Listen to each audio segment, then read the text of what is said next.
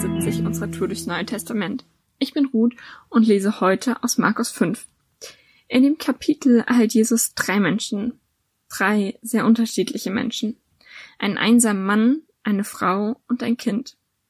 Doch beim Lesen ist mir aufgefallen, dass die drei eines gemeinsam haben. Jesus begegnet jedem von ihnen in einer absolut hoffnungslosen Situation und stellt alles auf den Kopf. Ich lese die Verse 1 bis 20. Auf der anderen Seite des Sees kamen sie in das Gebiet von Gerasa. Als Jesus aus dem Boot stieg, lief ihm aus den Grabhöhlen ein Mann entgegen, der von einem bösen Geist besessen war. Er hauste dort in den Grabhöhlen und niemand konnte ihn bändigen, nicht einmal mit Ketten. Schon oft hatte man ihn an Händen und Füßen gefesselt, aber jedes Mal hatte er die Ketten zerrissen. Kein Mensch wurde mit ihm fertig. Er war Tag und Nacht in den Grabhöhlen oder auf den Bergen und schrie und schlug mit Steinen auf sich ein. Schon von weitem sah Jesus, rannte auf ihn zu, warf sich vor ihm nieder und schrie Jesus, du Sohn des höchsten Gottes, was habe ich mit dir zu schaffen? Ich beschwöre dich bei Gott, quäle mich nicht. Denn Jesus hatte dem bösen Geist befohlen, aus dem Mann auszufahren. Nun fragte Jesus ihn, wie heißt du? Er antwortete, Legion, wir sind nämlich viele.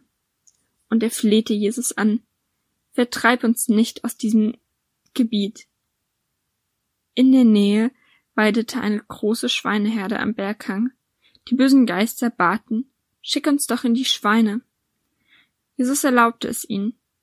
Da kamen sie heraus aus dem Mann und fuhren in die Schweine, und die Herde raste das steile Ufer hinab in den See und ertrank.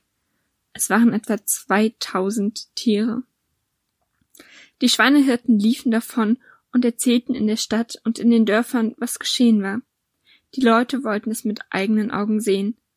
Sie kamen zu Jesus und sahen einen Mann, der von einer ganzen Legion böser Geister besessen gewesen war. Er saß da, ordentlich angezogen und bei klarem Verstand. Da befiel sie große Furcht. Die Augenzeugen berichteten ihnen ausführlich, was an dem Besessenen geschehen war, und sie erzählten auch die Geschichte mit dem Schwein. Darauf forderten die Leute Jesus auf, ihr Gebiet zu verlassen. Als Jesus ins Boot stieg, bat ihn der Geheilte, ich möchte bei dir bleiben.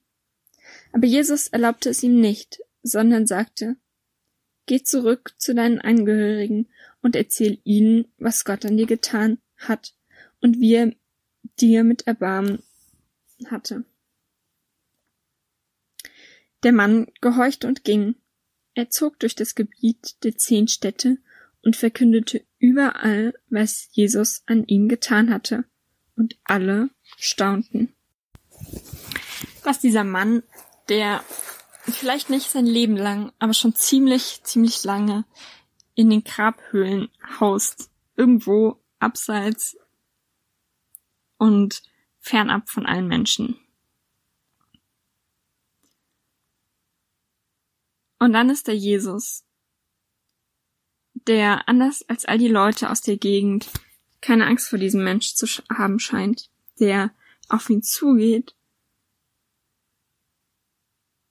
und zum ersten Mal scheint es so, als ob nicht irgendjemand anderes Angst vor diesem wilden Mann hat, der dort in den Grabhöhlen haust, sondern dass er Angst vor diesem Jesus hat.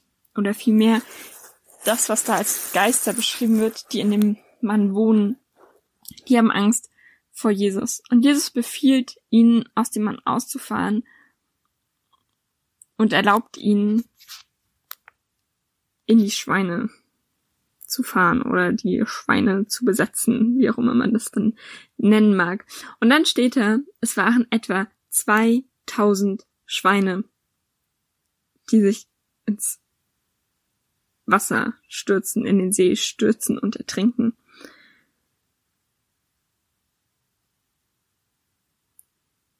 Ich kenne das, dass ich mich von Aufgaben oder von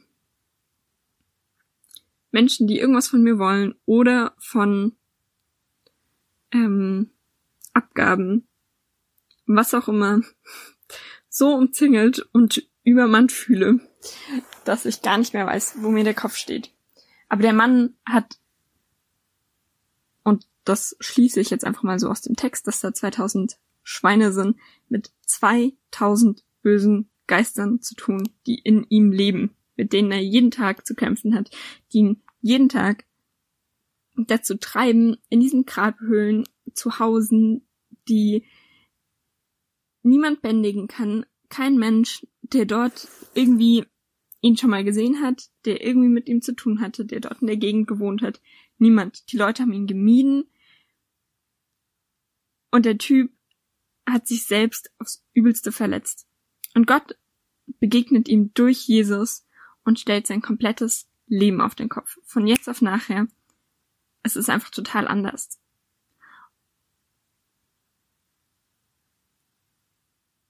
Und ich glaube, dem Typen war klar, dass die Leute ihn kannten, seine Macken kannten, wussten, der hat sie nicht mehr alle.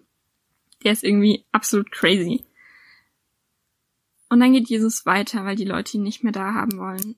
Und dieser Mann bittet Jesus und sagt, hey, nimm mich mit, ich will da sein, wo du bist, ich will mitkommen. Und Jesus sagt, nee, ist nicht dran. Geh zurück und erzähl den Leuten, die dich kennen, so wie du warst, was Gott an dir getan hat und was für ein großes Erbarmen er mit dir hatte. Und der Mann macht es und erzählt überall, was Gott an ihm getan hat. Und das finde ich total stark.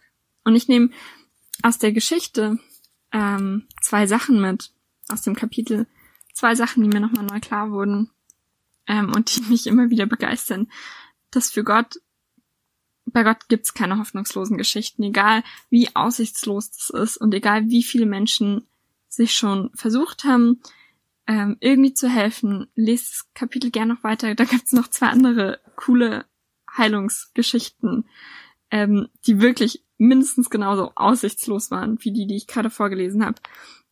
Aber bei Gott gibt's keine hoffnungslosen Fälle. Und dann ermutigt Jesus ihn noch, hey, erzähl den Leuten, die dich kennen, von dem, was Gott an dir getan hat. Und das was ganz praktisches, was ich mir mitnehmen möchte, Leuten von dem erzählen, was Gott in meinem Leben tut, weil wenn ich hinschaue, dann gibt's da auch einiges. Und jetzt geh und erzähl, was Jesus in deinem Leben getan hat. Sei gesegnet.